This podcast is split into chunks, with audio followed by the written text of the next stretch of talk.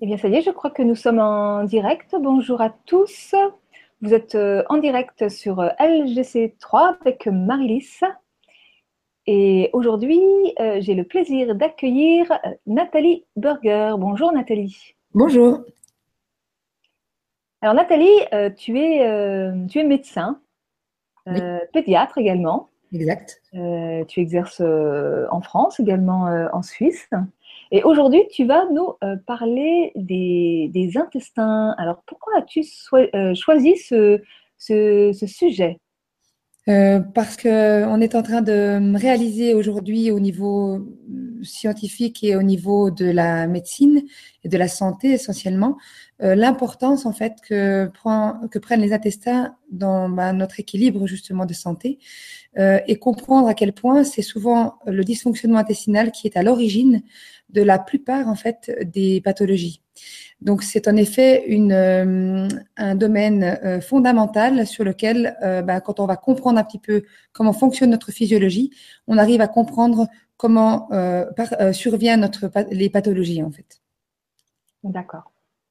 Alors tu as préparé un petit, un petit diaporama. Oui. Et donc, je vais aller sur le, sur le diaporama pour, pour commencer ta, ta démonstration. Très bien. Donc, je vais faire mon petit partage d'écran. Partager. Hop, et là, je vais aller.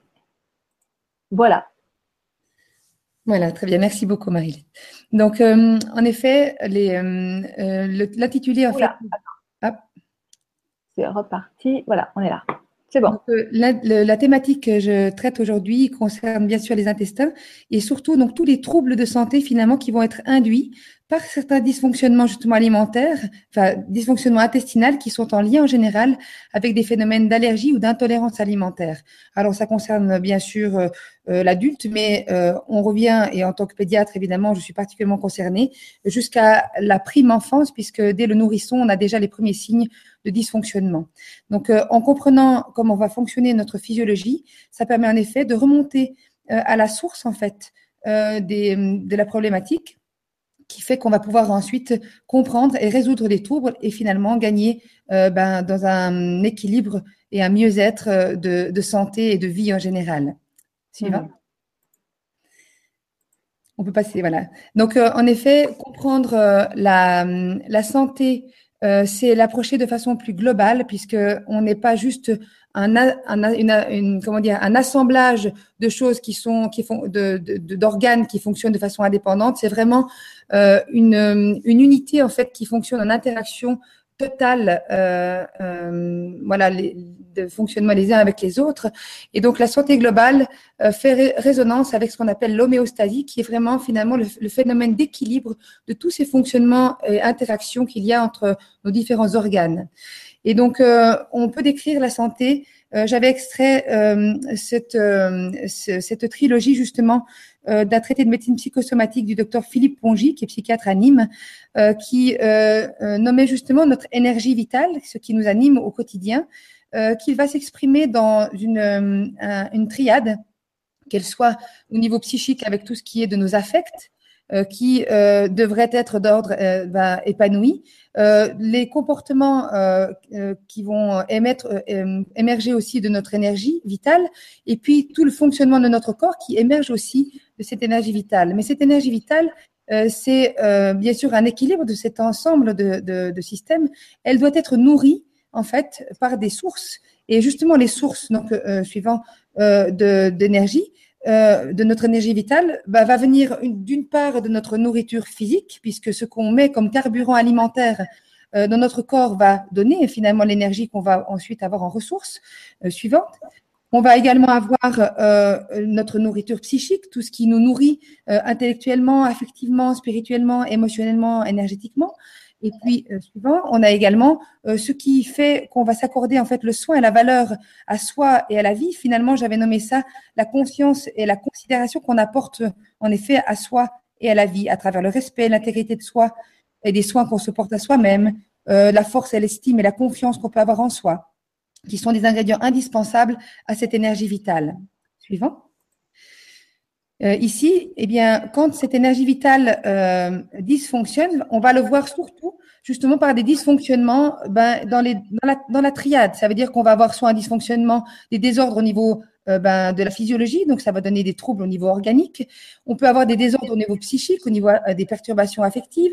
On peut avoir des, troubles au niveau comportemental, avec en effet des dysfonctionnements dans l'adaptation sociale, dans, les comportements euh, voilà qu'on peut avoir au quotidien. Et c'est vraiment ben, la dégradation en effet de la nourriture physique à travers ben, une alimentation qui peut être appauvrie, déséquilibrée, carencée, parfois inadaptée, voire toxique.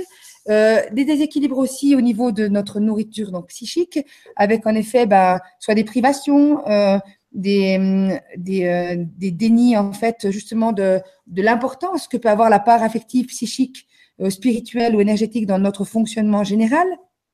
Et finalement, euh, le, tout ce que j'ai appelé aussi défaut de soins et de valeurs qu'on accorde à soi-même à la vie, avec un manque de confiance en soi, euh, une mésestime, euh, tous ces, ces, éléments en fait euh, négatifs de d'émotions qui euh, provoquent euh, souvent des, ben, des, des manques d'allant dans la vie au quotidien, dans notre énergie en fait de vie. suivant. Et c'est vraiment en fait l'altération de ces apports donc ben, de ces sources d'apports suivant qui va euh, générer en fait un déséquilibre dans tous ces systèmes d'expression euh, suivants et qui en effet va apporter eh des dérèglements complets dans ces voies d'expression. Et ce qui est important de comprendre, c'est que la manifestation qu'on va avoir justement euh, exprimée, ça veut dire soit dans le corps, soit dans le psychisme, soit dans les comportements, n'est qu'un témoin d'alerte en fait d'un déséquilibre plus profond et qui va nous demander de faire une démarche de recherche pour remonter et de compréhension pour remonter à la source du problème. Et la source, elle est dans les nourritures en fait euh, d'apport, qu'elles soient psychiques, physiques ou dans le vécu qu'on peut avoir au niveau émotionnel, dans dans l'estime de soi, la confiance en soi, etc., qui alimente notre énergie vitale. Suivant. Alors, pour euh, euh, revenir en fait à, la, euh, bah, justement à ce qui va nous permettre de comprendre la, physiologie, c'est finalement par les désordres de la physiologie qu'on va arriver à, mieux comprendre ce qui se passe. Alors, ça, c'est la, la question des allergies sur lesquelles on va venir juste après. Mais on va quand même faire un détour par les intestins. Les intestins, c'est une un organe qu'on a souvent, qu'on a longtemps négligé parce que bon, c'est un petit peu la zone où il y a euh, nos matières fécales, donc qui sont pas très nobles, on va dire. Mais en fait, c'est une, euh, c'est notre moteur fondamental. C'est vraiment le moteur de notre, véhicule corporel. Si ça dysfonctionne, la machine corporelle ne fonctionne pas et tout ce qui va avec, euh, qu'elle soit psychique ou autre, ne fonctionne pas. Et donc, dans nos intestins, eh bien, en fait, on a vraiment euh, un écosystème euh, merveilleux, euh, puisque on fonctionne avec une symbiose totale et extrêmement étroite vraiment une synergie avec ce qu'on appelle notre microbiote. Le microbiote, c'est la population bactérienne en fait qui nous habite et qui est juste une clé fondamentale. Alors, c'est intéressant de comprendre qu'en effet, il y a vraiment un trépied fondamental dans, dans, nos intestins. Le microbiote fonctionne avec notre barrière intestinale, donc notre paroi intestinale, qui fonctionne juste en arrière-garde avec notre système immunitaire, qui est en interaction directe et en communication complète avec euh, notre microbiote. Donc il y a vraiment une synergie totale entre ces, trois éléments fondamentaux microbiote, barrière intestinale et système immunitaire. Et c'est important de comprendre à quel point notre microbiote a une place essentielle. Déjà, comprendre qu'on a euh, 100 000 milliards de bactéries pour 10 milliards de cellules. Ça veut dire qu'on a 10 fois plus de bactéries par rapport au nombre de cellules dans notre corps. Comprendre mmh. que notre microbiote représente 40% du poids de nos selles. Ça veut dire que c'est juste énorme euh, mmh. euh, de comprendre que nos matières fécales sont essentiellement composées en poids euh, de, de, de, de, bactéries en fait, euh, de bactéries qui sont renouvelées ou qui sont mortes ou qui s'éliminent, etc. dans nos selles. Euh, nos, selles, nos, nos, bactéries représentent 1 à 2 kilos de notre poids corporel, donc ça veut dire que c'est euh, c'est pas juste un petit euh, détail. Mmh. Et on a constaté depuis quelques années, parce qu'on a évolué dans notre technique d'identification de l'ADN bactérien, alors qu'avant, on analysait que ce qui sortait. Aujourd'hui, on est capable, avec les technologies évoluées d'analyse de, l'ADN, de comprendre en fait qu'on a un, une carte d'identité microbiotique. Ça, s'appelle le microbiome. Et en effet, on parle aujourd'hui, comme on parle des groupes sanguins, eh bien, on parle de groupes fécales ou d'entérotypes Euh, et parce qu'en effet, on a pu constater qu'il y avait des, classes en fait plus particulières de bactéries selon les familles, selon les lignes familiales, euh, selon les personnes. Donc, on a vraiment euh, une carte propre, une carte génétique en fait presque de, bactéries digestives. Alors, notre microbiote évolue dans le temps. On considérait jusqu'à présent que le bébé arrivait avec un tube digestif stérile et qui se colonisait à la naissance. En fait, aujourd'hui, on a, on sait aujourd'hui que on est le tube digestif du bébé à la naissance n'est plus, n'est pas stérile. il y a des études qui sont assez récentes qui, qui le montrent. on considère qu'on a à peu près une douzaine de souches de bactéries euh, euh, à l'âge en fait entre 0 et, et, enfin de nourrissons, ça veut dire entre 0 et 2 ans. Euh, vers 3 ans, on considère qu'on est à peu près à 400 souches. Et puis, euh, à l'âge adulte, on, on, est équipé à peu près de, de 1000 souches euh, différentes donc de bactériennes. Mmh. et donc, ben, notre microbiote est composé essentiellement de bactéries et particulièrement de bactéries qu'on dit anaérobies, ça veut dire qu'elles fonctionnent sans oxygène et c'est ce qui fait d'ailleurs qu'elles sont euh, localisées essentiellement dans la partie terminale de notre tube digestif, ça veut dire essentiellement au niveau du côlon, euh, puisqu'on a vraiment une densité et une diversité, ça veut dire qu'on a des bactéries qui ne sont pas les mêmes en fonction euh, ben, de la localisation de notre tube digestif. On a peu de bactéries au début de notre tube digestif, ça veut dire au niveau de la bouche, et plus on avance, que ce soit de l'estomac, puis ensuite au niveau de l'intestin grêle et ensuite au niveau du côlon, Hmm. Plus on avance dans le tube digestif, plus la concentration bactérienne euh, devient euh, importante. Et on a également des diversités euh, qui sont spécifiques, enfin en tout cas qui sont variables selon la localisation du tube digestif, avec certaines en effet bactéries euh, qui seront plus localisées en début du tube digestif, comme les lactobacillus, et puis euh, des bactéries euh, plus anaérobies et qui donc n'ont pas la même nature dans la partie terminale au niveau essentiellement du côlon. donc on n'a pas les mêmes natures bactériennes selon la localisation digestive. La répartition également euh, des bactéries se fait en fonction de leur, ben, de leur euh, rôle, puisque on a des types bactériens euh, qui vont avoir vraiment des fonctions spécifiques, qui vont avoir par exemple dans le côlon ascendant un rôle au niveau de la fermentation. Donc elles vont fermenter les sucres. Et puis on va avoir au niveau du côlon descendant des, une flore particulière qui va agir au niveau de la putréfaction essentiellement. Des protéines. Et puis, on va avoir vraiment des types bactériens qui vont digérer donc les, des acides aminés, donc plutôt les protéines, d'autres qui vont digérer plutôt les acides gras, d'autres les sucres complexes, euh, les fibres végétales, qui sont souvent des sucres complexes, euh, le mucus, ça veut dire la, substance un peu gluante euh, qui est qui recouvre en fait notre paroi intestinale, qui va être aussi renouvelée par le microbiote.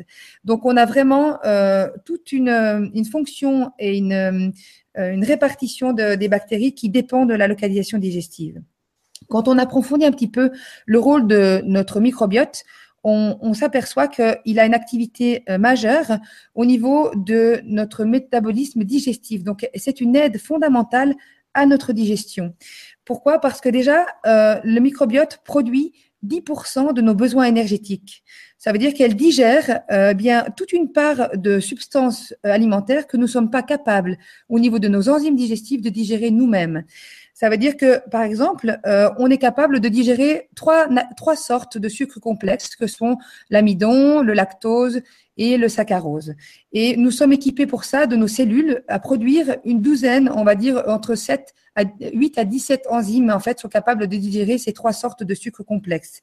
Et nos bactéries digestives nous apportent 56 000 enzymes qui vont permettre de digérer un nombre mais incalculable euh, de, de sucres euh, complexes divers et variés qui vont permettre de nourrir justement une part de nos besoins énergétiques et surtout de nous aider à la digestion des végétaux, entre autres, hein, puisque toutes les enveloppes végétales sont des fibres de, des, sucres complexes que nous ne sommes pas souvent aptes à digérer nous-mêmes. Ensuite, euh, le microbiote a une action euh, très intéressante de régulation au niveau de l'appétit. Euh, il régule également le stockage euh, eh bien des, euh, des acides gras, donc des graisses.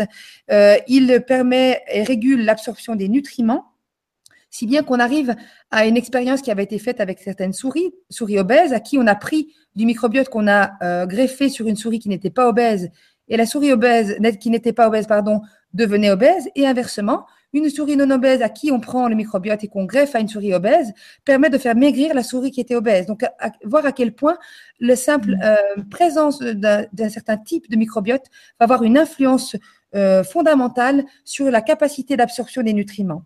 Mmh. Ensuite, on a pu constater dans les études, les recherches scientifiques, euh, que le microbiote nous apportait en fait digérer et produisait certains nutriments entre autres euh, des acides gras à chaîne courte qui sont des nourritures électives de nos cellules intestinales. Euh, et puis, que le microbiote était capable de produire pour nous certaines vitamines, entre autres du, groupe B, comme la B1, la B8, la B9, la B12, et la vitamine K2, entre autres. Bon, il y en a d'autres, mais c'est celles qui sont les plus notées. Euh, le microbiote permet d'augmenter l'absorption du calcium, du magnésium, du fer, du sodium, de l'eau. Donc, c'est vraiment un régulateur euh, fondamental de tout ce qui est euh, justement équilibre euh, électrolytique et de l'absorption de l'eau, ce qui fait que ça va, avoir une influence sur la nature des selles, qu'elle soit de diarrhée, qu'elle soit de la consistance en fait des selles à travers cette fonction-là de régulation de l'absorption des électrolytes. Et puis, euh, bien sûr, le microbiote, on a pu constater, influer aussi sur le métabolisme des médicaments et donc sur la réponse thérapeutique à certains médicaments. Ensuite, on a constaté, dans, tout ça, c'est issu bien sûr de recherches euh, scientifiques qui sont aujourd'hui euh, accessibles dans la littérature, euh, que le microbiote avait un impact sur l'anatomie et sur la motricité intestinale. En effet, euh, eh bien, le microbiote influe sur la, vitesse de vidange de l'estomac. Euh, le microbiote permet donc, comme je le disais tout à l'heure, la régulation du transit, en effet, et de la consistance des selles, puisqu'il module en effet l'absorption euh, des électrolytes et de l'eau. Et puis, euh, on a pu en effet constater vraiment une influence majeure sur l'anatomie de notre paroi intestinale, avec une régulation de la quantité et de la taille euh, des villosités. Les, villosités, ces espèces de petites euh, monticules qu'on a en nombre impressionnant euh, sur notre paroi intestinale, justement, et qui, qui augmentent en fait la surface d'absorption de nos intestins dans le tube que représente notre tube digestif. Mmh. Et donc, en effet, ça modifie la taille et la, la quantité des villosités, la nature et la, la qualité du mucus qui est donc cette petite substance gluante qui recouvre nos intestins, qui va permettre de capter en fait ben, les, euh, euh, autant les substances euh, étrangères que sont des microbiennes par exemple, que les, les aliments, les, les, natures alimentaires. Ça permet vraiment de faire une première surface de glu pour déjà réguler l'approche en fait de la première barrière qui est notre paroi intestinale.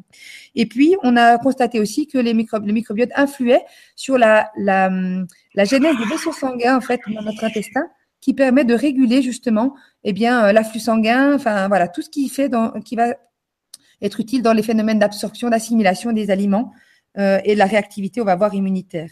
On a pu voir aussi que notre microbiote avait une influence donc importante de protection et de, de euh, sur la, barrière intestinale, puisque euh, il permet d'entretenir et de développer, comme je disais tout à l'heure, le mucus, donc cette petite substance qui recouvre nos intestins, il se nourrit en fait des mucines, donc des substances qui sont issues euh, de, ce, mucus. Donc ça nourrit notre microbiote. Nous nourrissons notre microbiote avec ces mucines et notre microbiote nous nourrit en produisant justement à travers la dégradation de ces mucines les, euh, acides gras à chaîne courte qui nourrissent nos cellules intestinales. C'est vraiment une, symbiose et une coopération euh absolument impressionnante.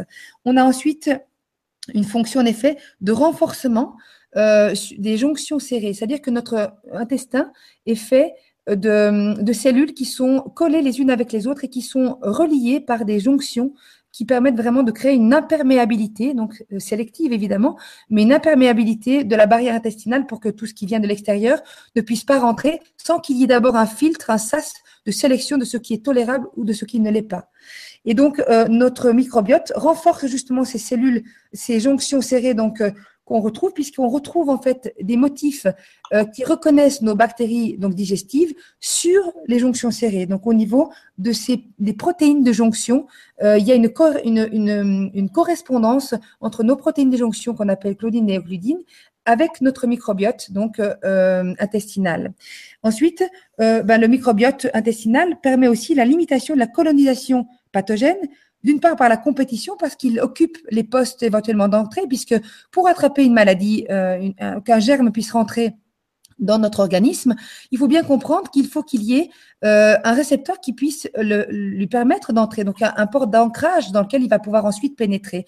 Euh, S'il n'a pas ce port d'ancrage, il va suivre son chemin, il, euh, n'interviendra pas en fait dans notre corps.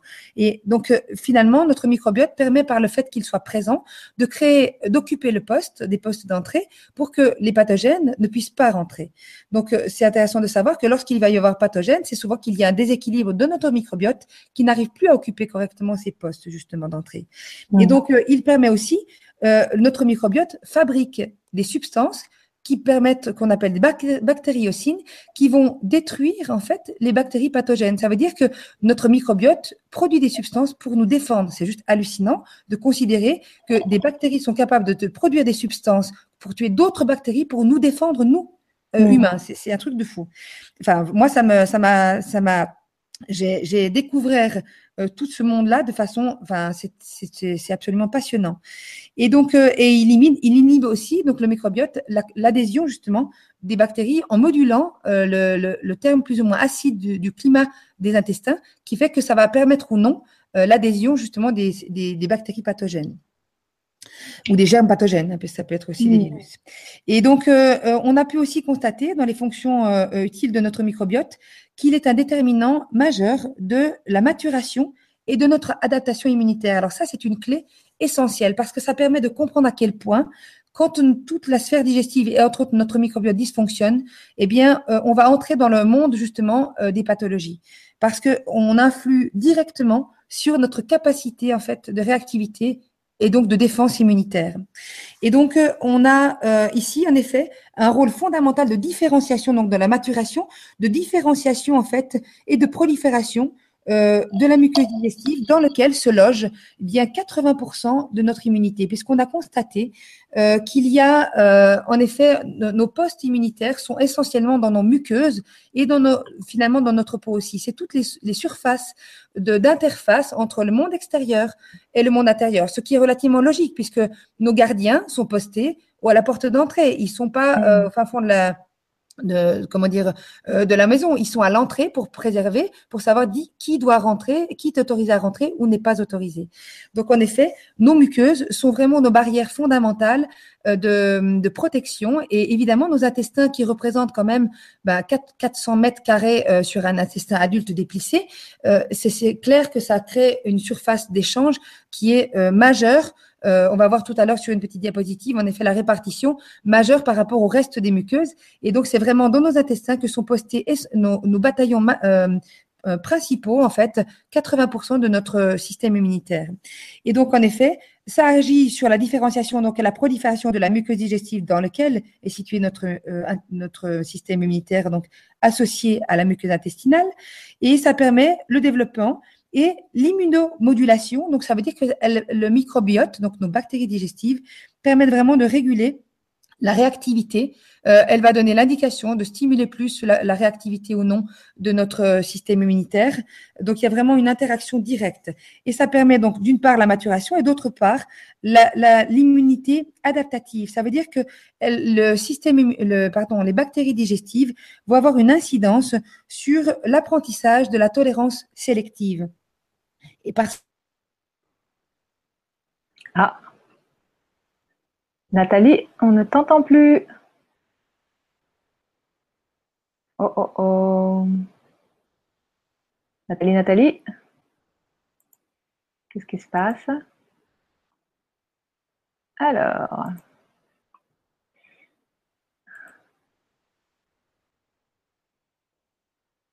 Eh bien, il y a une coupure.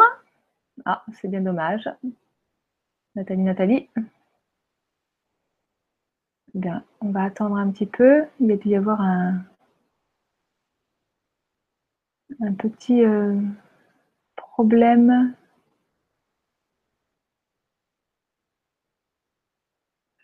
Bon, bah écoutez, on est coupé dans l'élan là, c'était très intéressant.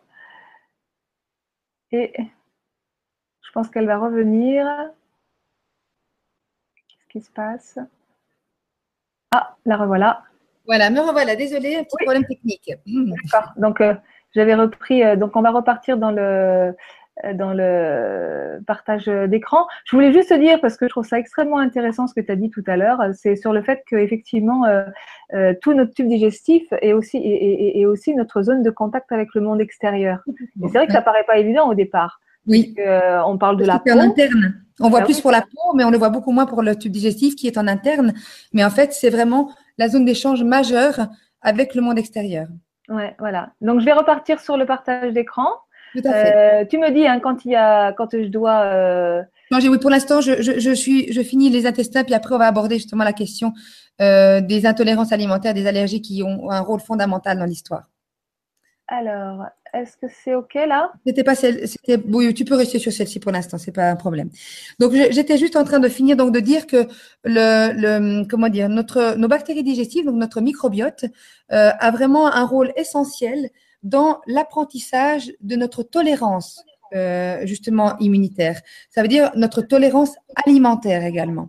Donc quand le microbiote dysfonctionne, eh bien l'apprentissage de la tolérance alimentaire dysfonctionne dysfonctionne également, puisqu'on sait que notre microbiote va influer sur les réponses plutôt pro-inflammatoires ou au contraire sur des, réponses anti-inflammatoires. C'est-à-dire que selon la nature de notre microbiote, ça va activer certaines cascades qui vont plutôt être inflammatoires ou non.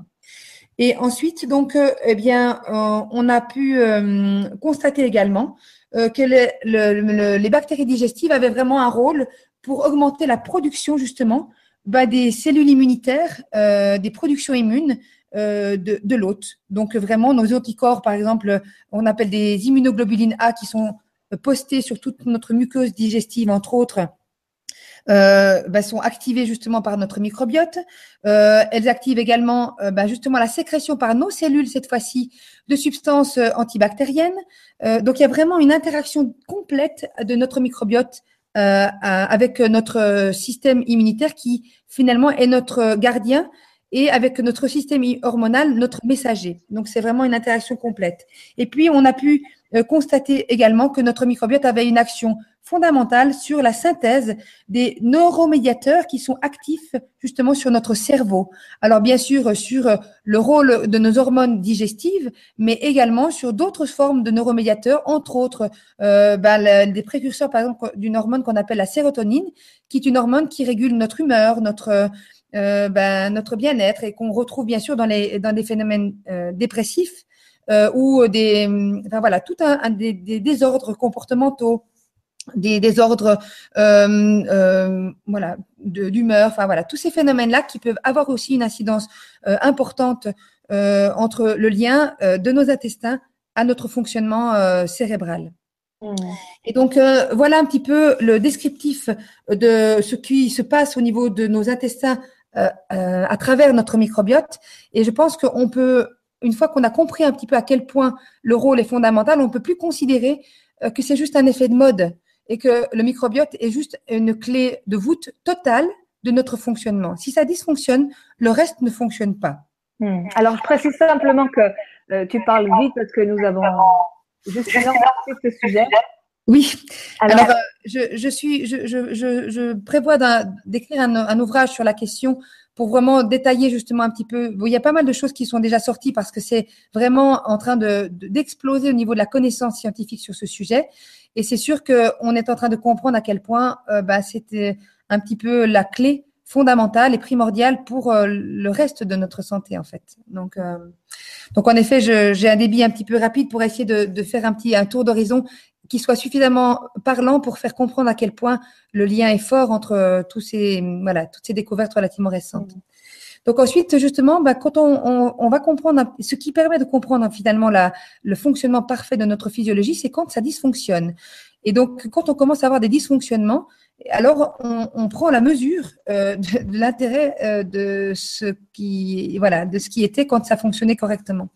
Et donc, euh, euh au niveau des, allergies, des intolérances alimentaires, c'est en effet un point fondamental parce que euh, ben, comprendre en effet comment va dysfonctionner notre intestin, va permettre de savoir comment faire pour le, rééquilibrer.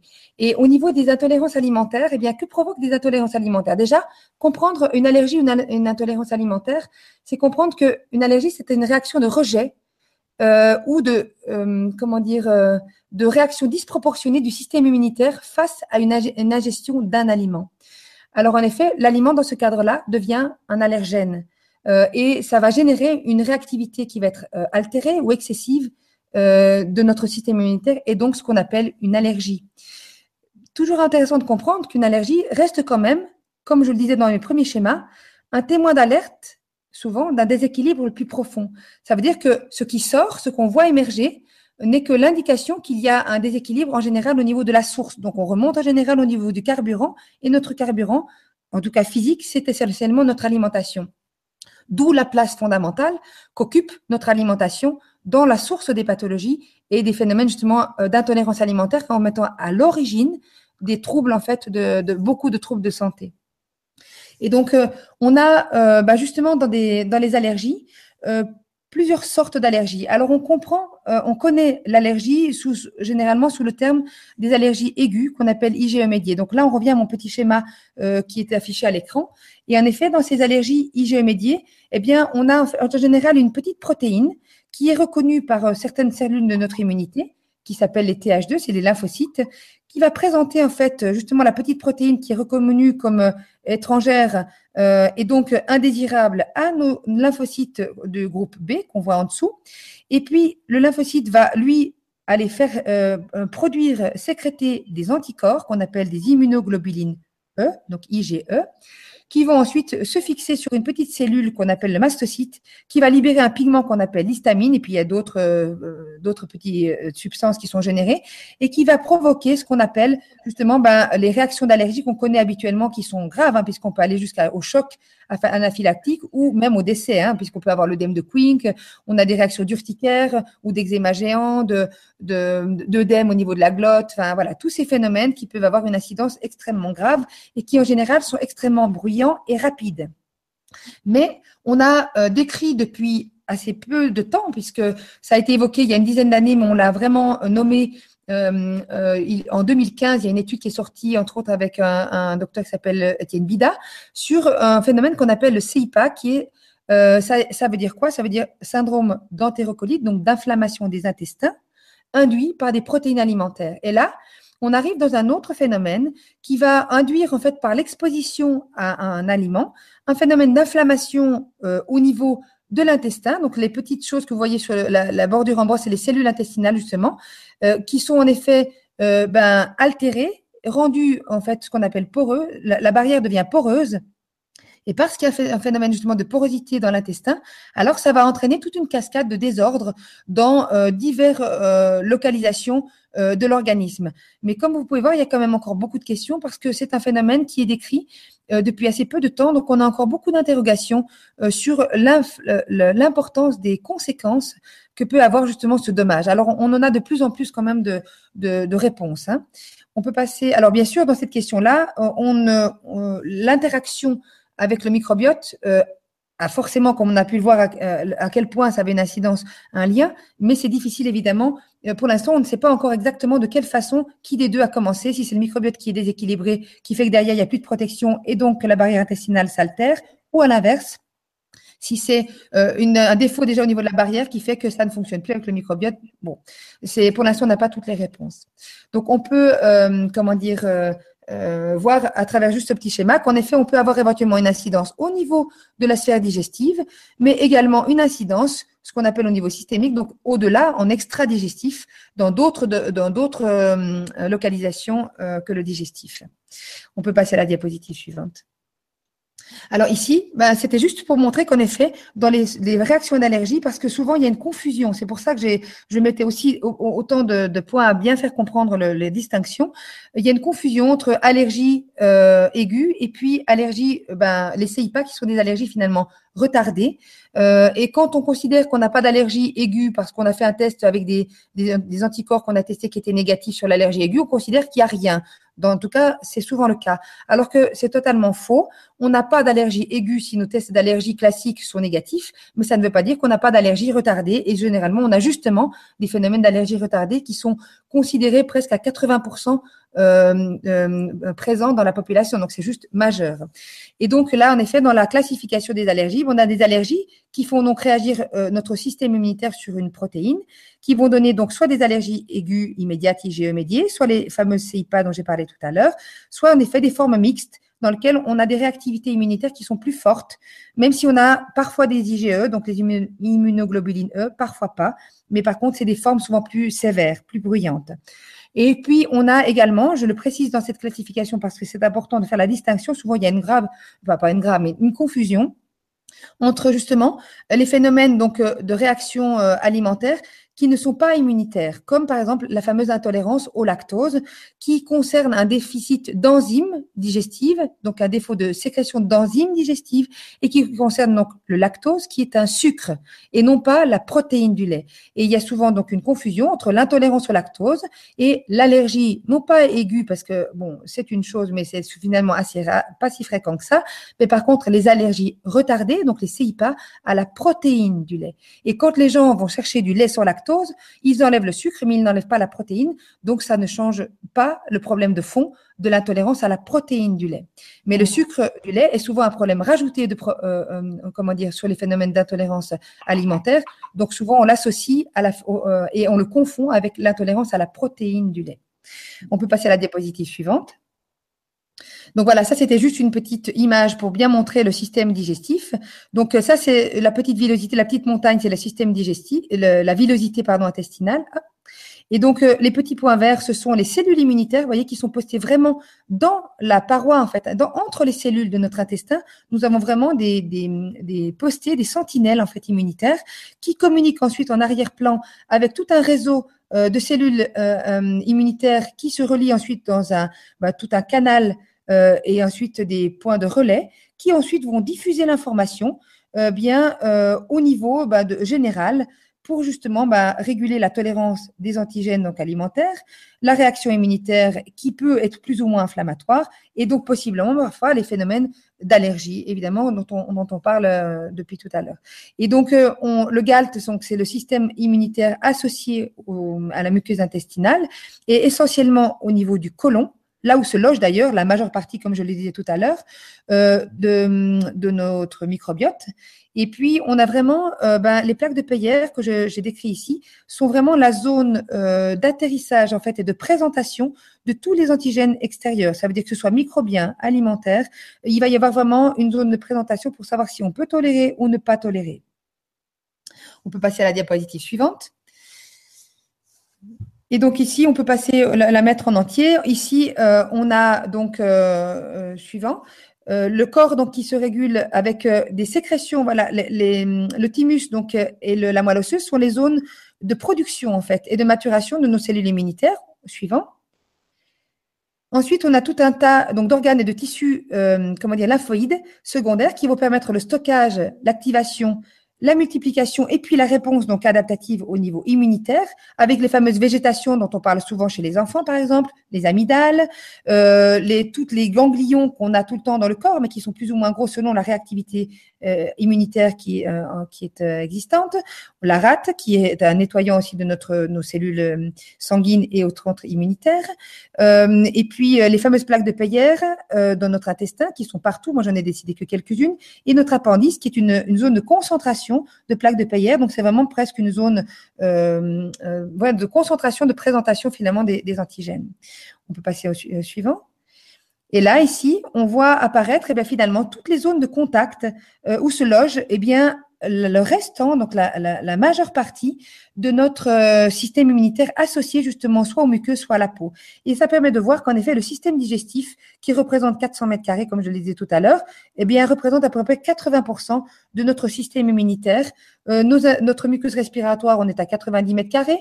Euh, les muqueuses ORL, c'est bien sûr beaucoup plus annexe euh, même si c'est la porte d'entrée, mais par rapport à la surface concernée. Notre peau, on considère à peu près à 2 mètres carrés, bien sûr, tout ça chez l'adulte. Et puis, on a également notre muqueuse urogénitale, qui est une porte aussi de, une interface entre un monde extérieur et, notre monde intérieur. Mmh. On peut passer à la suivante.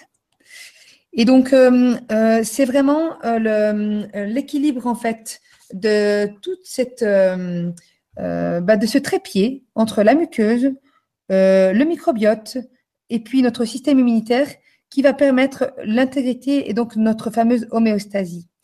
Euh, et s'il y a dysfonctionnement dans l'un ou l'autre des postes de, cette euh, triade, eh bien, on va occasionner à ce moment-là les déséquilibres qu'on va pouvoir décrire. Ici, donc, juste comprendre en effet, notre flore intestinale dépend directement de notre alimentation et que notre système immunitaire intestinal est relié directement au reste des systèmes immunitaires logés dans les autres sphères de muqueuses qu'on vient de voir. En fait. Suivante. Et donc, euh, dans les, euh, juste, on peut remonter parce que je vais juste décrire juste les mécanismes justement d'intolérance alimentaire.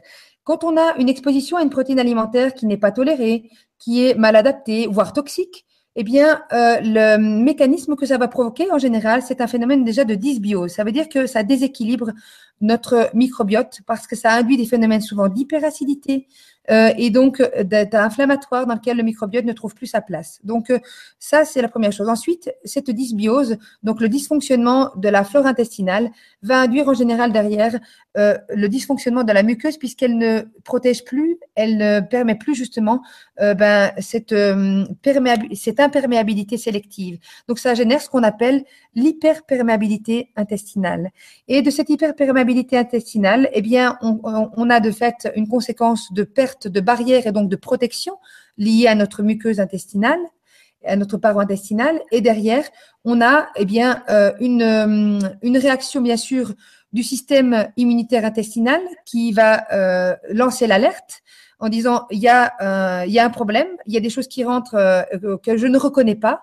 Et donc, à partir de là, ça va générer un phénomène de rejet et donc un, un, phénomène de réaction inflammatoire, puisque l'inflammation est une réponse du système immunitaire, soit pour rejeter, soit pour réparer, soit, mais c'est une réponse en effet du système immunitaire. Mais dans cet état d'inflammation, souvent, c'est une suractivation euh, euh, inflammatoire qui arrive par le système immunitaire. Ça veut dire que le système immunitaire surréagit. C'est comme s'il y avait un phénomène d'incendie auquel euh, ben, il, n'arrivait plus, euh, qui n'arrivait plus à contrôler.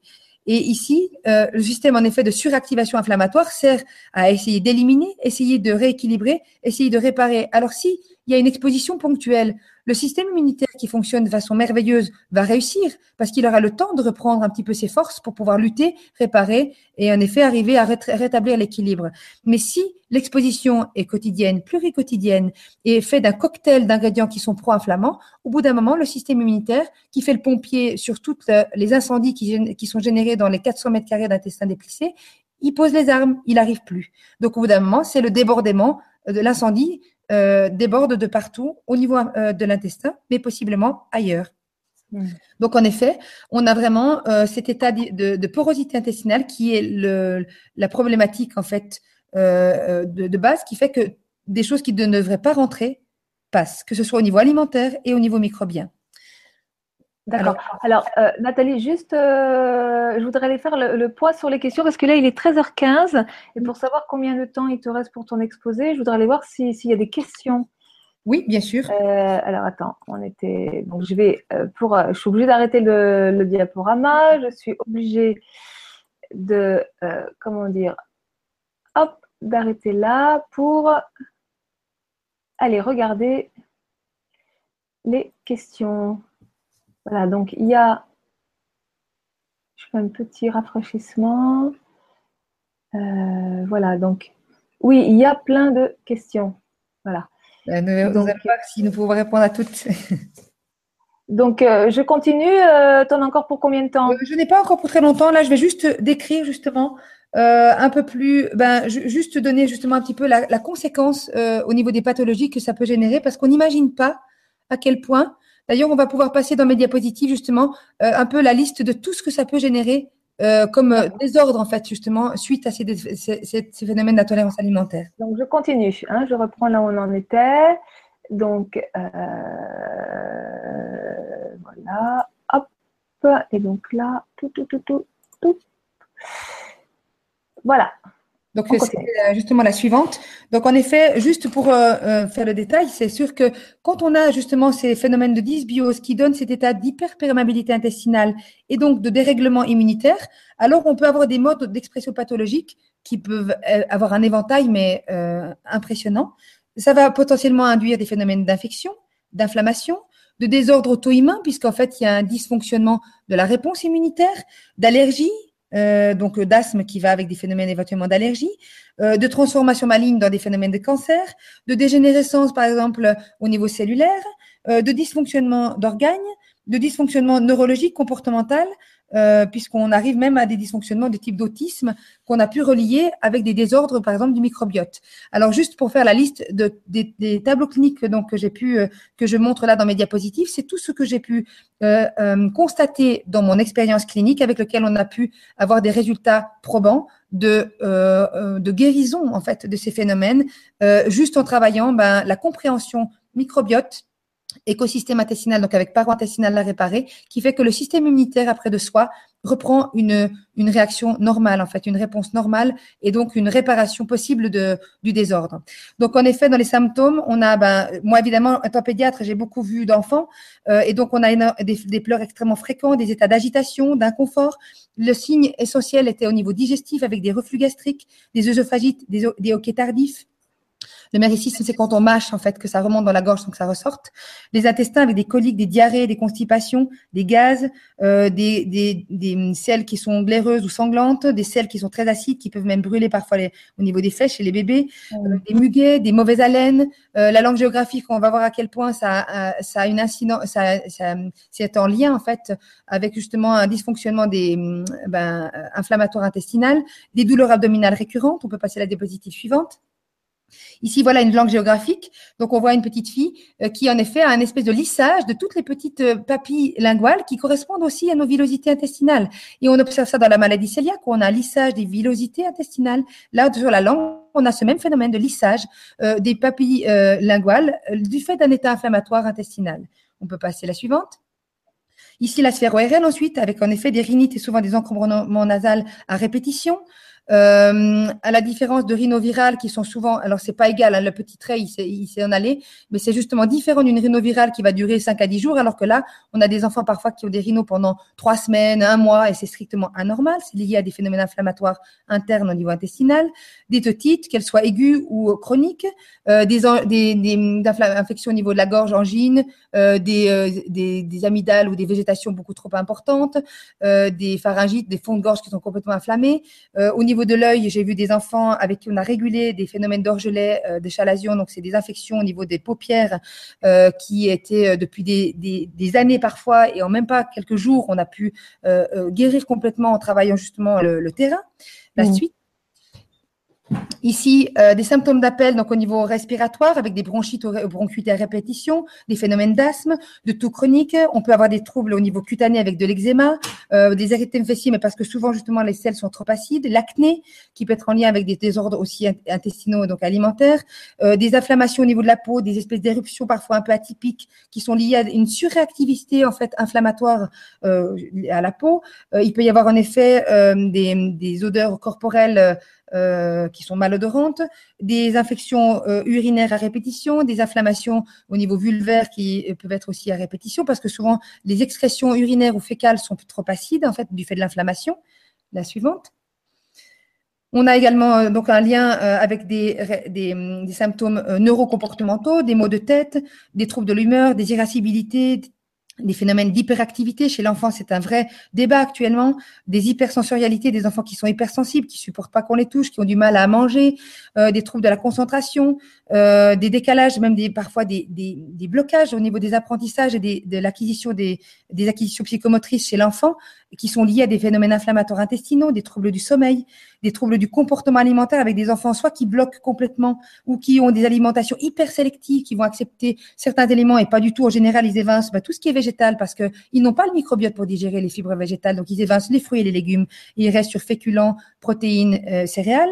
Euh, et puis, on a également, euh, à l'inverse, des enfants qui ont des excès d'appétit, qui vont engouffrer parce qu'ils essaient de compenser par le fait de remplir l'estomac, la sécrétion qui, sécrète des endorphines, ils compensent leurs inconforts digestifs. Et donc, c'est des enfants qui mangent, qui mangent, qui engouffrent et qui euh, compensent finalement euh, sur un versant, euh sur l'autre extrême, des phénomènes inflammatoires digestifs. Et puis, on a la conséquence, bien sûr, au niveau des troubles de la croissance, puisque si l'intestin est inflammé, il l'assimile mal. Donc, il peut y avoir des retards, des, des cassures de courbes de croissance et à l'inverse, des enfants qui engouffrent, eh bien, ils peuvent monter en croissance, devenir obèses, parce qu'en plus, on a vu que le microbiote influait sur l'assimilation des, des, nutriments. Donc, en effet, il peut y avoir une incidence importante aussi sur les risques d'obésité.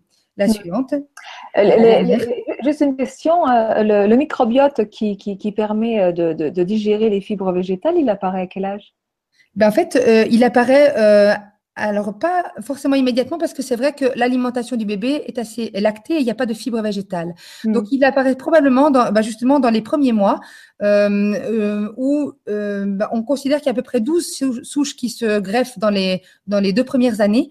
Donc, mais assez rapidement, parce que c'est l'exposition en fait de l'enfant à son environnement et entre autres à son environnement alimentaire qui va aussi amener euh, petit à petit les probiotiques, va, les microbiotes, qui va être capable de digérer. Donc c'est une interaction. Ce qu'il va manger va aussi permettre d'amener, euh, quand c'est des aliments justement qui sont des sources de, euh, bah, de prébiotiques, va amener aussi la possibilité de genèse du microbiote à travers l'alimentation. Mmh. Ici, donc, ben voilà, la conclusion, c'est clairement que notre bonne santé, donc, qui correspond à ce qu'on appelle l'homéostasie, c'est un équilibre de toute notre fonctionnement de corps euh, et d'esprit aussi d'ailleurs, mais c'est un trépied entre alimentation, microbiote et immunité qui est vraiment la clé de voûte de, de tout notre fonctionnement. Et puis, ben, dépend essentiellement de l'alimentation, qu'elle soit autant en quantité qu'en qualité et essentiellement en diversité, parce que c'est la diversité qu'on va éviter, qui va nous permettre d'éviter de, de, de, de, tomber dans des ornières qui nous amènent à des phénomènes aussi d'intolérance alimentaire et qui permet donc la vitalité de nos cellules intestinales et des bactéries digestives, hein, puis qu'on nourrit à travers notre alimentation. Et puis, donc, euh, notre microbiote qui doit être équilibré, diversifié et respecté, parce que c'est sûr qu'une antibiothérapie qui ravage le microbiote, ben, on repart euh, à chaque fois, on est sur les genoux, il va falloir se redresser avant d'arriver à retrouver un équilibre intestinal et donc global. Donc, c'est garant d'un équilibre du métabolisme, de l'immunité, et intestinal bien sûr, mais aussi on a vu extra-intestinal général. Et notre immunité va permettre dans cet équilibre-là d'alimentation des microbiotes d'être normoréactive, ça veut dire qu'elle va réagir de façon adaptée à ce qu'on lui soumet comme situation. Elle va donc être, elle va pouvoir être efficace et permettre donc de maintenir l'homéostasie et une bonne santé générale. Et je, rappelle juste pour finir euh, ces citations qui sont juste bah, peut-être pas un détail, puisque il y a 2500 ans, Hippocrate, qui est donc le père de la médecine, disait donc deux choses, que ton aliment soit ton premier médicament. Donc, il avait donc compris que l'alimentation était une clé fondamentale de notre bonne santé. Et il avait dit aussi que toutes les maladies débutent dans l'intestin. Donc, il avait intuitivement, ou peut-être qu'il avait d'autres connaissances qu'on ne sait plus aujourd'hui, compris que l'intestin était la porte d'entrée de notre santé, en fait, générale. Voilà. Mmh. Merci de votre attention. Super. Alors, euh, hop on va arrêter le partage d'écran. Voilà, et on va aller voir les questions. Donc, ah, il y a plein de gens qui disent qu'il n'y a pas d'image. Ah. Pourtant, je suis là. Alors, euh, comment se fait-il? Alors là, c'est euh, Emma qui nous dit comment se, fait-il que l'on ne sache toujours pas appréhender correctement les pathologies de type colon irritable? Certes, elles n'engagent pas le pronostic euh, vital, mais elles sont un inconfort de vie important au jour le jour, spécialement pour les gens qui doivent faire de longues distances en transport vers leur lieu de travail. Enfin, c'est une. Parce que Alors, euh, par rapport à cette question, euh, on ne savait pas, on sait aujourd'hui. Parce que quand on a compris comment fonctionne l'intestin, le côlon irritable est une réaction directe euh, d'inflammation intestinale induit souvent justement par des protéines alimentaires. Et quand on régule justement, qu'on identifie quelles sont les protéines qui sont en cause dans ces phénomènes d'intolérance, eh bien le côlon irritable disparaît. On permet au microbiote de se rééquilibrer, à la paroi intestinale de pouvoir se réparer. Et d'ailleurs, il n'a plus de côlon irritable. Hmm. Donc c'était vrai avant et c'est malheureusement vrai dans une grande part de la pratique encore d'aujourd'hui parce que on est encore euh, pas passer dans la, dans la pratique médicale avec toute cette connaissance. On est euh, cette connaissance est extrêmement euh, présente avec des milliers d'études sur dans la littérature, on est au scientifique, mais dans la pratique médicale, on a encore un fossé. Donc c'est problématique parce que si on est face à des praticiens qui n'ont pas fait la démarche d'aller s'informer en fait de toutes ces connaissances qui sont assez récentes, eh bien ils fonctionnent encore sur des connaissances qui sont obsolètes. Et donc en effet, on est dans l'inconnu de compréhension de ce qui se passe au niveau du côlon irritable quand on reste avec ces informations obsolètes. Mais mm. sur ces connaissances nouvelles, l'explication, elle est là et surtout la, réponse euh, thérapeutique et la, la, résolution de, la problématique est, là. Mm-hmm. Alors, Emma continue en disant on parle beaucoup de méthodes de transfert. Elle veut dire quoi De greffe de, de, de, greffe, de, greffe de microbiote? Euh, bah, D-O-N-S, elle parle de méthode de transfert, bon, don de microbiote sain vers un microbiote malsain afin de restaurer le malsain. Est-ce réaliste comme approche? Oui, mais c'est comme, comme relativement. Euh, déjà en France, il n'y a pas beaucoup d'endroits, je n'en connais pas en tout cas, il y en a certainement, mais je n'ai pas exploré toute la question. On peut faire ce qu'on appelle cette transplantation fécale. Ça veut dire qu'en effet, on prend le microbiote de quelqu'un de sain, euh, de, qui n'a donc pas de troubles euh, euh, de pathologie ou autre, pour le, trans, le, greffer en fait sur un colon de quelqu'un qui a des, troubles, des, pathologies en fait. Hmm. La seule chose, c'est que c'est beau, c'est beau en théorie, c'est pas si facile que ça en pratique déjà parce qu'il n'y a pas beaucoup de centres qui permettent de le faire. Et puis trouver un donneur sain, eh bien c'est pas facile quelqu'un qui n'a pas de dépression, qui n'a pas de troubles digestifs, qui n'a aucune allergie, qui n'est pas malade tout le temps, qui n'a pas de cancer, qui n'a rien de tout ça. Eh bien, c'est un vrai défi. Donc, mm. euh, donc c'est c'est bien sûr idéal en pratique, mais avant d'en arriver là, on fait ça par exemple sur les enfants autistes puisqu'on a des résultats thérapeutiques incroyables sur euh, justement des enfants autistes à qui on fait des transplantations fécales. Mais euh, dans le, le, on va dire la pratique courante, euh, c'est pas si simple que ça à mettre en place. Peut-être que ça viendra dans l'avenir, hein, parce que c'est certainement en effet des, procédés qui vont beaucoup plus se développer. Mais aujourd'hui, ça reste quand même euh, difficilement euh, accessible. Alors, avant d'en arriver là, on peut déjà travailler à rééquilibrer le microbiote de la, personne concernée en remontant à la source du problème, qui souvent est au niveau du carburant, donc au niveau de l'alimentation. Hmm. Alors, Emma continue. Ah, j'ai un, écho. Moi, je ne l'ai pas. D'accord. Moi, ça me revient dans les oreilles. Ah, non, c'est bon. Comment faire pour restaurer ce microbiote de manière durable? Exemple, une personne suit tous les principes et propositions médicales et pourtant les choses ne s'améliorent pas. Euh, voie alternative, travail dans l'énergie, point d'interrogation. Alors, euh, il faut en effet travailler de façon un petit peu euh, complète parce que si on fait que par morcellement d'action, euh, ça ne suffira pas. Si par exemple on fait, on met des béquilles avec euh, des probiotiques, euh, avec des compléments alimentaires qui vont permettre de rééquilibrer, voilà, réparer la muqueuse avec de la L-glutamine, etc.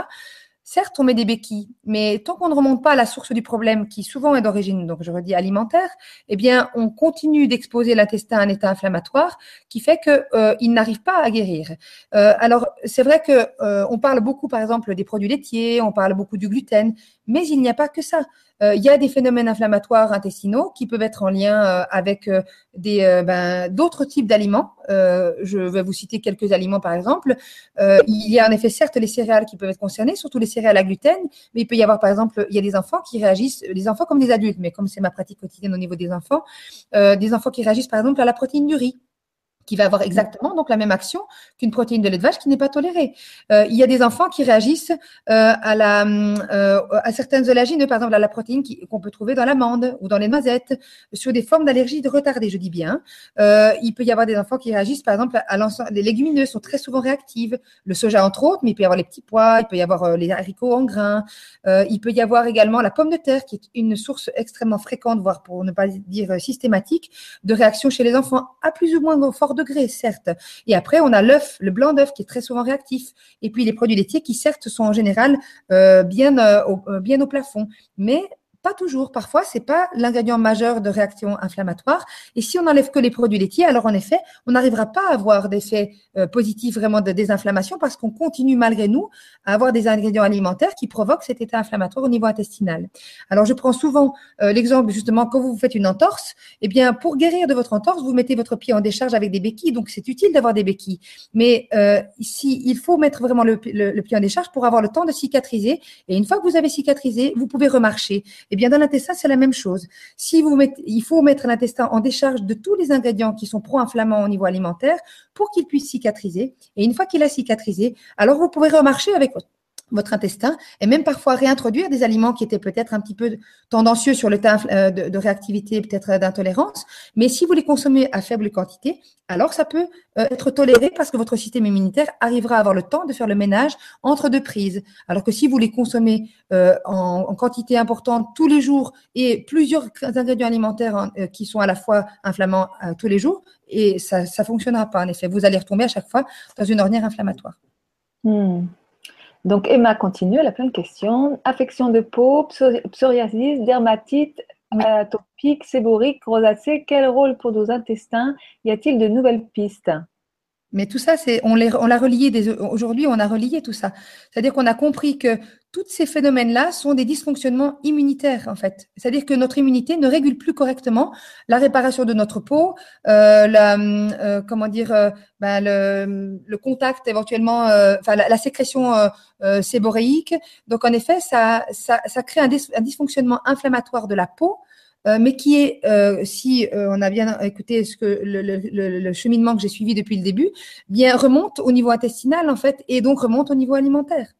Donc, euh, quand vous avez l'émergence de tout ça, je dis souvent, c'est comme le voyant sur votre tableau de bord de votre voiture. Vous avez un voyant qui s'allume. Tous ces troubles de, de, de dermite, d'eczéma, de psoriasis, d'acné, c'est le voyant sur le tableau de bord. Mais le problème, c'est pas le voyant sur le tableau de bord, c'est dans le moteur que se passe le problème.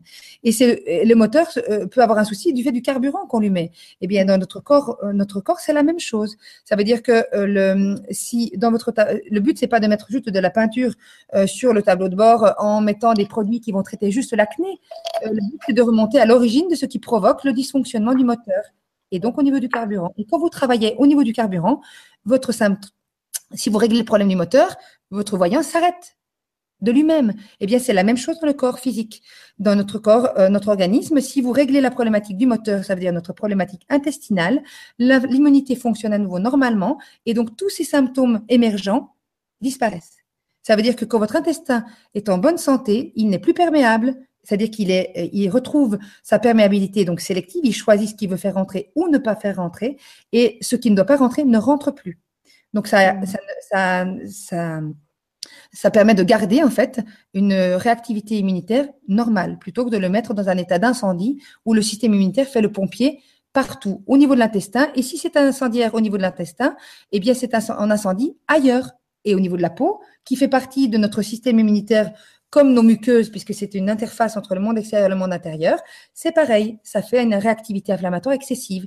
D'où le fait d'avoir aussi des réactions, par exemple, d'inflammation, comme les otites à répétition, qui sont en lien avec des phénomènes inflammatoires intestinaux, qui sont en lien avec des phénomènes souvent d'intolérance sur certaines protéines euh, alimentaires, pardon, qui provoquent des phénomènes inflammatoires dans l'intestin.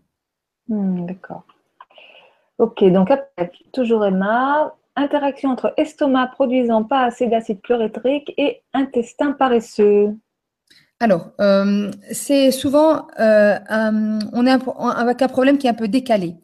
Euh, alors, c'est sûr qu'on peut avoir des influences. Ben, notre alimentation joue aussi hein, sur les phénomènes d'acidification dans nos intestins. Donc, le, comment dire, L'intestin paresseux, il est souvent en lien avec le fait qu'il y a un microbiote qui est déséquilibré, puisque c'est notre microbiote qui interagit avec notre intestin pour qu'il soit fonctionnel justement.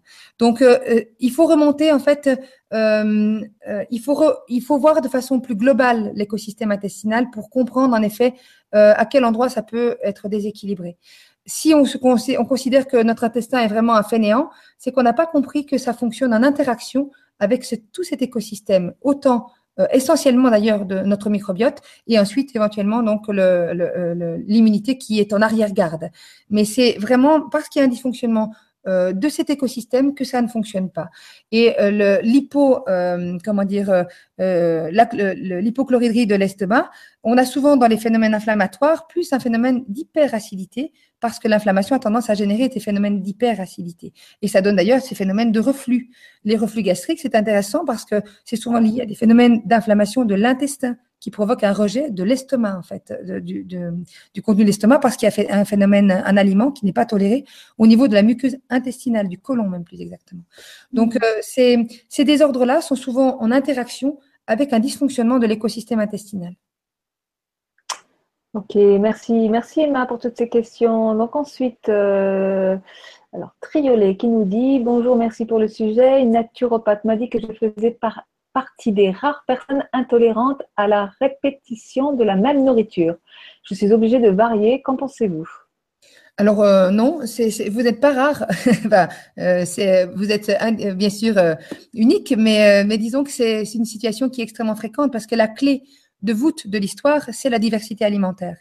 Euh, notre alimentation, si nous en sommes arrivés aujourd'hui à, cet écueil en fait et cette fréquence euh, de, d'intolérance alimentaire, c'est justement parce qu'il y a euh, le, les modes agro-industriels de notre alimentation nous ont fait évoluer dans un déséquilibre alimentaire qui est trop acidifiant, avec trop de céréales, trop de féculents et trop de protéines et pas assez de végétales, puisque les aliments justement protéines, céréales, produits laitiers sont hyper acidifiants.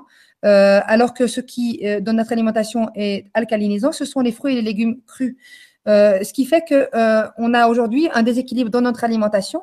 Et si on, arrive, alors il faut d'abord passer à une phase où on répare l'intestin, mais ensuite on redonne une diversité alimentaire. Alors en général, on arrive à retrouver cet équilibre de, bon fonctionnement. Mais c'est en effet parce qu'il y a eu une, une, dérive dans notre mode alimentaire euh, qu'on arrive en fait à ce déséquilibre et qu'en effet il faut rediversifier pour retrouver finalement euh, bien un équilibre entre l'acidité induite par l'alimentation et l'alcalinisation qui permet en fait un, équilibre de notre microbiote qui fonctionne pas si on est trop acide. Hmm, d'accord. Donc, ensuite, euh, Soleil de Yana qui nous dit J'élève des dogs allemands, je comprends mieux maintenant pourquoi ma vétérinaire traite souvent l'intestin des chiots en cas de problème de peau ou allergie. De même, elle traite l'intestin et le système digestif si un chien a pris des anti-inflammatoires prescrits par un autre vétérinaire. Vous venez d'éclairer ma lanterne. Ben, super. Alors ensuite, euh, eh bien là, euh, euh, il y a plusieurs personnes qui me disent, Bennett, Triolet, qu'il n'y a pas d'image. oui, ils me disent encore, tiens, c'est peut-être après la coupure. Euh, bon. Il y a le son, c'est déjà bien, puisque comme je ne fais que parler pour l'instant. Alors, euh, Bennett qui nous dit quid du cuit et du cru? Alimentation vivante ou pas? Alors, euh, c'est intéressant comme question parce que, euh, en effet, l'aliment qui n'est pas bien toléré, on ne prendre par exemple la protéine du lait qui est la première souvent mise en cause. Eh bien, la protéine du lait, quand elle est exposée à notre intestin, elle est souvent en effet mal euh, tolérée par notre système immunitaire et donc ça réagit de façon euh, avec un rejet, avec un phénomène inflammatoire. Mais toute la protéine dans ce cas-là, la protéine de lait devient une protéine allergène. Ça veut dire qu'elle est reconnue comme étrangère et indésirable. Et euh, toute protéine ou toute substance qui est considérée comme étrangère et indésirable peut, parce qu'elle n'est pas adaptée à notre système génétique et donc à notre tolérance génétique, euh, donc immunitaire et donc génétique, eh bien, euh, va avoir finalement la même réactivité. Et euh, la notion de, transformation culinaire est intéressante parce que elle, selon bien sûr le degré de cuisson, mais enfin très rapidement, parce qu'au-delà de 50 degrés, on perd déjà beaucoup de nutriments. Donc, ça veut dire qu'on perd quand même une, part du bénéfice nutritionnel par la dénaturation thermique. Mais euh, avec les cuissons, et particulièrement les cuissons à haute température, on a des phénomènes qu'on appelle euh, de, glycation des protéines. Ça veut dire que les protéines sont euh, artificiellement caramélisées et se, retrouvent greffées de sucre, en fait, qui n'était pas prévu initialement, sur leur trame protéique ce qui produit finalement euh, des molécules qu'on appelle d'acrylamide, qui sont des protéines étrangères, puisqu'elles ne sont plus dans leur forme native. Et donc, euh, la question est en cours, est en train d'être étudiée par certaines, dans certaines pistes de recherche, justement, de montrer qu'en effet, la transformation qu'il y a à travers cette réaction qu'on appelle de Maillard, qui produit ces molécules d'acrylamide, produit des, protéines qui ne sont plus finalement reconnues parce qu'elles deviennent des protéines étrangères par la, caramélisation artificielle qui est produite par la cuisson, euh, deviennent des protéines étrangères qui sont de fait ne sont plus reconnues par notre système immunitaire et peuvent provoquer aussi des phénomènes en effet de réponse et de réaction inflammatoire et possiblement de désordres pathologiques autres, digestifs et extradigestifs, par l'exposition peut-être euh, excessive ou euh, comment dire, euh, à une, dose trop importante de ces molécules d'acrylamide. Donc, en effet, même si on ne mange pas tout cru, c'est intéressant de, travailler avec des cuissons à température modérée où on peut préserver et peut-être limiter aussi cette réaction de Maillard. Et puis, il est important et pas remplaçable d'avoir des aliments non transformés, donc des aliments crus dans notre alimentation, pour avoir justement certains nutriments comme surtout certains micronutriments, comme bah, toute la gamme des antioxydants qui sont des substances anti-inflammatoires euh, merveilleuses et qu'on ne trouve plus au-delà de 50 degrés. La cuisson, la dénaturation thermique altère aussi une part des vitamines, euh, altère aussi bah, les fibres végétales, euh, et donc qui sont des nourritures de notre microbiote, donc déséquilibre par la suite aussi notre écosystème intestinal. Et puis les, les minéraux peuvent avoir certains phénomènes d'ionisation euh, bon, des fois, c'est discuté. Donc, euh, voilà. Mais en tout cas, il y a des phénomènes, en effet, de perte de bénéfices nutritionnels par la dénaturation thermique qui fait qu'il est nécessaire dans l'alimentation, ça fait partie de la diversité, qu'il y ait des aliments crus également pour bénéficier de tous ces, ces micronutriments. Hmm, ok. Alors, il y a encore des messages qui nous disent qu'envoyez pas les slides. Euh, ben, je ne sais pas ce qui s'est passé, puisque toi, tu les voyais, Nathalie. Donc, l'écran était bien partagé. Donc, je ne sais pas ce qui s'est passé. Euh, alors, il y a Bennett qui nous dit euh, est-ce que nous pourrions avoir quelques exemples de, types d'aliments à éviter selon votre expérience? Ben, En fait, la difficulté, c'est qu'il n'y a pas une gamme euh, univers, enfin, comment dire, généralisée d'aliments à éviter parce que ça va dépendre en fait de chaque individu. chacun a un peu une cartographie de ce que son organisme et surtout son immunité va tolérer ou non. Alors, c'est sûr que ce que je peux simplement euh, traduire, c'est que dans mon expérience, par exemple, les produits lactés sont très souvent source de réactions inflammatoires. Euh, mais il y a, comme je le disais tout à l'heure, certains enfants, les produits lactés certes sont réactifs, mais c'est pas les produits majeurs. Ça veut dire qu'ils réagiront peut-être plus au riz et à la pomme de terre qu'aux produits laitiers.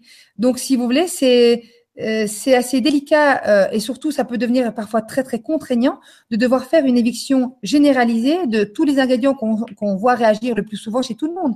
Parce que c'est déjà ce serait dommage d'enlever des produits si ils sont tolérés par la, personne en question. Et puis au bout d'un moment c'est une réelle contrainte parce que dans l'alimentation moderne telle qu'on l'a aujourd'hui, il y a des moments c'est un, véritable casse-tête d'arriver à enlever tout. Euh, c'est très compliqué. Donc il faut, ça peut être intéressant euh, moi, j'ai exploré depuis pas très longtemps des tests euh, d'intolérance alimentaire avec des IgG euh, qui sont très controversés, mais bon, je les ai explorés parce qu'il me manquait les outils justement pour pouvoir identifier de façon personnalisée quels aliments étaient euh, euh, posaient problème justement pour pour chaque personne, pour chaque enfant que je voyais. Et donc et donc c'est vrai que de ces tests-là, moi j'en ai des réponses, un, un, support en tout cas dans la réponse thérapeutique qui est extraordinaire. C'est-à-dire qu'on on arrive vraiment en identifiant en, en lien avec la réponse euh, justement des anticorps qu'on teste euh, de, de, la personne, du patient, avoir euh, en, en de façon temporaire, puisqu'il faut juste le temps de réparer l'intestin. On évince de façon temporaire les aliments concernés, on répare l'intestin, et de là, on voit tout l'état inflammatoire qui se dégonfle comme un ballon de baudruche. C'est impressionnant. Et, après, de là, on, essaie de voir ce qu'on arrive à réintroduire sans que ça fasse à nouveau déclencher, décompenser l'état inflammatoire. Donc, c'est difficile de de donner une, une liste euh, qui serait applicable parce que c'est propre finalement à chaque individu. Mais on retrouve quand même des, des aliments, en effet, qu'on voit réagir, comme je l'ai cité tout à l'heure, qu'on voit réagir quand même de façon euh, fréquente, en fait. Mm-hmm. Alors, euh, les questions arrivent, arrivent, arrivent, arrivent. Euh, donc, qu'est-ce que tu penses des, des, des, purges pour nettoyer le, le, le, le terrain et l'intestin? Alors, ça peut être intéressant. C'est assez agressif quand même. Donc, euh, il faut, ça dépend du seuil en fait euh, dans lequel on est. parfois, on peut arriver à rétablir et à, réparer l'intestin sans avoir forcément besoin de passer par des purges. Après, c'est sûr que je travaille avec des enfants et que les enfants ont quand même moins d'années de cumul finalement de, de, facteurs inflammants et donc d'états aussi tissulaires inflammatoires. Donc euh, c'est peut-être moins euh, moins nécessaire. Et puis de toute façon ce serait trop agressif sur des petits nourrissons. Donc c'est n'est mm. pas quelque chose que je pratique euh, au quotidien chez les enfants. Après chez l'adulte ben, ça dépend aussi de son degré de, de vitalité. Si le, la, la, la, personne est allée dans un seuil vraiment d'extrême où il est vraiment pas bien, euh, je pense que parfois c'est important d'aller avec un peu de douceur aussi, et c'est possible. En comprenant, on n'a pas besoin d'être violent en fait. On peut se permettre de revenir avec plus de douceur pour arriver à comprendre, à dénouer et à, finalement à résoudre. Mais après, c'est pas inintéressant quand même, parce que ça peut permettre aussi de faire des décharges au niveau, par exemple, du foie, euh, qui est un peu le chef d'orchestre de tous ces phénomènes inflammatoires. Donc, ça peut permettre aussi de le dégorger un petit peu de tout le cumul de toxines qui peut cumuler au fil, au fil du temps. Euh, et donc, euh, c'est des procédés qui, qui sont intéressants, mais voilà, qui, que je nuancerai juste en fonction de la situation pour mm. euh, ben voilà s'il y a des mamans euh, enceintes euh, ou des mamans qui allaitent ben finalement elles vont décharger sur le sur le fœtus ou sur le ou dans le lait maternel et il faut c'est intéressant de mesurer si c'est le bon moment en fait de faire ça ou si il vaut mieux voilà tempérer peut-être le contexte dans lequel on, peut le faire. D'accord. Alors, pour, pour, pour réparer l'intestin, parce que tu parles de l'intestin, de réparer l'intestin, quels seraient les, les, les solutions. Bon, tu parles d'éradiquer certains euh, aliments, etc. Mais euh, ensuite, pour. Euh, ben, en fait, c'est, il y a, déjà, il faut vraiment faire le tour. C'est pour ça qu'il y avait une question tout à l'heure qui disait oui, on m'a, si je, je suis tous les conseils de mon médecin, ça règle pas mon problème en fait. Mm. Ben, c'est qu'en fait, souvent, il y, a, y a des impasses sur certains domaines qui font qu'on n'a pas abordé totalement le, la globalité en fait de la problématique. Donc, euh, donc c'est sûr que euh, quand on va faire un petit peu le tour déjà de ne serait-ce que euh, de prendre l'information de, de, tous les, voyants sur le tableau de bord, c'est-à-dire de tous les témoins d'alerte qui s'expriment déjà dans de l'organisme. Donc, ça permettra de nous orienter pour savoir ben, ou à quel degré on est de, la situation. Ensuite, euh, bah, c'est sûr que euh, restaurer l'écosystème intestinal, ça va consister essentiellement euh, dans le fait de, de, eh ben de réensemencer, déjà d'arrêter d'agresser le, microbiote. Ça veut dire qu'il faut remonter à la source du problème, souvent d'ordre alimentaire, pour faire une éviction alimentaire de ces ingrédients alimentaires qui provoquent l'état inflammatoire et le déséquilibre du microbiote. Ensuite, réensemencer en effet le microbiote parce que ben, s'il est déséquilibré, euh, à un moment donné, on va avoir besoin de béquilles pour lui redonner un petit coup de pouce, le temps qu'il retrouve son autonomie. Donc, ça veut dire que les, probiotiques, c'est intéressant souvent de les faire en cure, et particulièrement dans les périodes justement où on fait le travail d'éviction des aliments concernés qui sont pro-inflammants. Et donc, euh, euh, le microbiote, ben, il y a plusieurs astuces, il y a plusieurs possibilités. Soit on va travailler avec des prébiotiques, ça veut dire qu'on va apporter à travers l'alimentation euh, des nourritures électives de certaines souches bactériennes. Enfin, on a même si on ne sait, on, arrive à identifier peut-être euh, euh, voilà les ingrédients qui vont correspondre à certaines souches. Donc c'est particulièrement par exemple les légumes crus sont des prébiotiques merveilleux. Donc on peut, il n'y a pas que ça, hein, mais entre autres. Et donc on va vraiment essayer de travailler dans l'alimentation pour apporter des prébiotiques. Ensuite on peut s'aider avec certaines préparations de probiotiques qui sont donc là des micro-organismes qu'on apporte entiers et qu'on ingère directement par la bouche, soit sous forme de gélules, soit de, sachets, de poudre, voilà. Et donc euh, ça, ça va permettre de coloniser, de recoloniser en fait notre intestin euh, avec des souches bactériennes euh, de, qui font partie de notre gamme de, de, de, bactéries digestives. Et puis, euh, on va travailler, on peut travailler aussi avec des ferments euh, naturels, euh, par exemple le kéfir, le kombucha, des produits lacto, enfin fermentés, des, légumes fermentés, qui vont permettre de d'ensemencer en fait, si vous voulez aussi, bah, toute la sphère microbienne de notre intestin. Et puis, donc ça, c'est la partie microbiote. ensuite, il y a la partie intestinale qui va bah, consister à travailler à limiter justement l'état un petit peu trop souvent hyper acidifié qu'on peut avoir. Euh, donc on peut en effet, euh, ben, euh, on, va focaliser en fait notre, notre action sur le fait de réparer la, la paroi intestinale. Donc là, on peut travailler par exemple avec la L-glutamine, qui est un, un, acide aminé, mais qui nourrit de façon assez sélective le, les cellules intestinales. Et souvent, dans un phénomène d'inflammation, eh bien, on a très souvent des, un épuisement de, nos, de nos réserves en fait de nutriments. Euh, parce que ben y a une espèce d'hyper euh, consommation de tous ces nutriments pour essayer de contrôler le phénomène inflammatoire.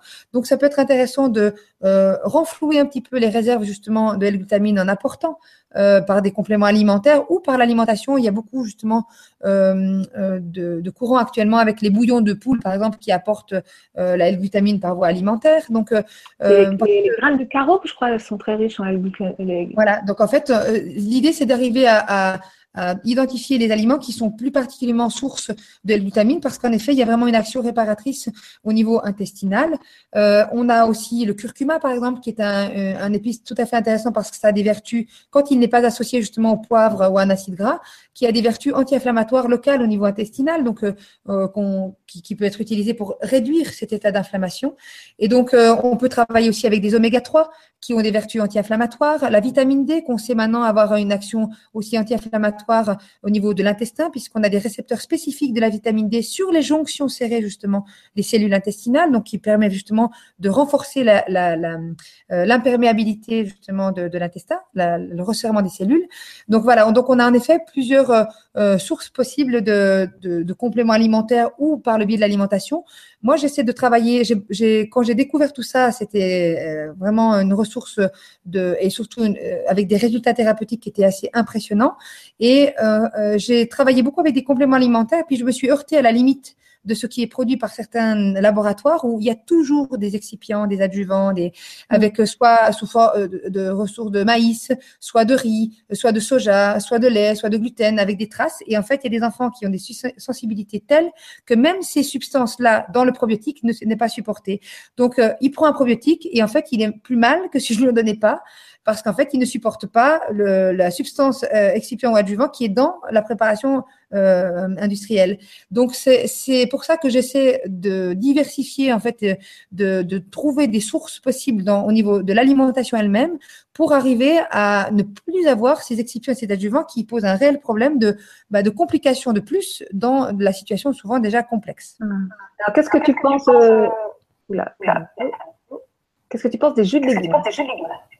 Euh, alors les jus de légumes, c'est intéressant, euh, euh, mais c'est pas. alors c'est intéressant pourquoi? Parce qu'on extrait en fait du légume son principe actif principal et on enlève la partie finalement qui est difficile à digérer parce qu'on a un microbiote déséquilibré, qui sont les fibres végétales de légumes. Donc on a le principe actif, mais nos fibres végétales sont quand même intéressantes et nécessaires pour nourrir notre microbiote. Donc, ça peut être nécessaire justement en phase de transition quand et nous sommes tellement déséquilibrés notre, notre microbiote qu'on a besoin en effet d'avoir l'utilité du principe actif du légume, le temps que ça puisse éventuellement aider à apaiser, euh, voilà, commencer à rééquilibrer un petit peu le tout, euh, et une fois qu'on est mieux et moins inflammé dans nos intestins, alors c'est intéressant et important de remettre en place les fibres végétales parce que ça va permettre de redonner une autonomie à notre microbiote euh, pour pouvoir ben, réguler l'ensemble de cet écosystème intestinal. Mais on est parfois en effet dans des états tellement inflammatoires, et on parlait du côlon irritable tout à l'heure, on est en plein dedans. Euh, dans ces phénomènes-là, eh la réaction générale du corps médical, c'est de dire le côlon est irrité, donc ça, on ne supporte plus aucun fruit, aucun légume, donc on enlève tous les fruits et les légumes crus. Super. Super pour garder une parfaite dépendance totale et jamais retrouver d'autonomie au niveau de l'écosystème intestinal. Pourquoi? Parce que on va juste, euh, bah euh, on va juste euh, euh épargner certes de devoir se confronter à des choses difficiles à digérer, mais jamais on arrivera à réalimenter de façon autonome notre fonctionnement du microbiote la naissance et l'existence de notre microbiote et donc le fonctionnement complet avec notre, notre paroi intestinale. Donc on vit sur des compromis où généralement on n'est pas en santé parfaite, on épargne juste des confrontations aiguës d'inflammation, mais la, comment dire, la solution n'est pas d'enlever euh, quelque chose qui est difficile. C'est comme si quand on, apprend quelque chose et que c'est difficile, on dit ah ben c'est difficile donc euh, je, l'enlève complètement, je ne l'apprendrai jamais parce que c'est difficile. Et non, euh, quand c'est difficile, on essaie de voir de quelle façon on peut arriver à trouver des, euh, à comprendre déjà la, matière peut-être par une autre voie qui nous permet ensuite d'entrer dans la matière, de la comprendre. Et ben c'est la même chose dans le tube digestif. Quand on est confronté à une difficulté de digestion, les légumes sont, les jus de légumes peuvent être intéressants comme transition, mais après, il va falloir d'une façon ou d'une autre remonter à la source de ce qui provoque l'état inflammatoire et donc le côlon irritable, pour, au niveau de des aliments donc concernés, pour épargner ce qui provoque les, facteurs inflammants. Et une fois qu'on épargne les facteurs inflammants, euh, alors avec les jus de légumes qui nous permettent de faire une transition, on arrivera à faire que notre microbiote va pouvoir se remettre en place. Ça va permettre ensuite de pouvoir donc réintégrer les fibres végétales qui vont permettre de retrouver une autonomie et donc qui va nous permettre de retrouver aussi une santé globale. Hmm, ok. Bon, écoute, euh, je vais te. Oula, j'ai décidément j'ai cet écho. Euh, une dernière question parce qu'il y en a plein, plein, plein, plein. On a, dépassé. Donc, euh, y a-t-il un rapport entre intestin, microbiote et circulation du sang? Quel est le rapport avec le foie? Alors, ce qu'on peut dire, c'est que, on a, comme je le disais tout à l'heure, le microbiote a une influence sur la, fabrication de nos vaisseaux sanguins euh, et influe sur euh, la sécrétion euh, de cellules sanguines. Alors, les globules rouges, peut-être moins, quoique. Ça peut aussi avoir, parce qu'il y a, des études qui montrent en effet que ça a une influence vraiment sur la sécrétion de, toutes nos cellules sanguines, mais particulièrement sur nos cellules évidemment immunitaires, donc nos globules blancs qui circulent dans notre sang. Donc, de quelle façon ça agit donc sur la paroi des vaisseaux? Donc, on peut imaginer que si ça a une influence sur la paroi des vaisseaux qui est majeure dans nos, muqueuses, dans notre peau, on a vu qu'on était exactement euh, sur le même phénomène finalement d'interface entre un monde extérieur et un monde intérieur. Donc finalement, un afflux sanguin et un microbiote de notre peau qui possiblement donc euh, euh communique au niveau du derme euh, avec nos cellules immunitaires sous la peau. Donc en effet, et donc possiblement sur toutes ces genèses et régulations au niveau des vaisseaux. Donc en effet, on peut imaginer clairement qu'il y a un lien, on ne sait pas qu'on l'imagine, c'est qu'on a pu montrer en effet qu'il y avait un lien entre le microbiote et la régulation de la fabrication euh, et de nos fonctionnements en fait euh, euh, capillaires en tout cas. Donc, donc après, à quel degré ça va avoir une influence jusqu'aux artères et aux veines profondes Je ne le sais pas comme ça, mais en tout cas, c'est une c'est une forte probabilité que ça agisse de façon un petit peu générale sur la régulation un peu globale de notre fonctionnement. Mhm. Ok, merci, merci beaucoup. Il y avait euh, la question du foie, je réponds juste à cette question-là. Le foie, c'est la zone de drainage de tout notre système digestif. Donc, il est clair que c'est le chef d'orchestre de toute l'histoire. Donc, à partir du moment où c'est surinflammé au niveau intestinal, le foie, lui, il, il euh, comment dire, il, euh, il cumule tous les facteurs inflammants, toxiques, et il fait, c'est un filtre de plus en fait par rapport à l'état de ce qui est passé parfois à l'excès justement au niveau intestinal. Donc, c'est sûr que dans les états inflammatoires, ils morflent en général euh, avec. Hmm. Bon, on va s'arrêter là. Je suis désolée pour ceux qui ont posé des questions. Euh, voilà. On refera des émissions euh, avec, avec Nathalie. Peut-être de nouveau sur l'intestin, certainement sur d'autres sujets. voilà. Donc, euh, merci à tous, merci de votre présence, merci beaucoup, beaucoup euh, Nathalie. C'est vrai que c'est complexe de traiter un sujet. Euh, c'est pas simple, surtout en oral, mais bon, voilà, on a fait du possible. Et en, si peu de temps, mais je crois que ça, ça aura bien servi. Je crois que l'émission a été très appréciée. Voilà. Je te dis à très bientôt. Merci à tous et bon appétit. Au revoir, vous. Au revoir.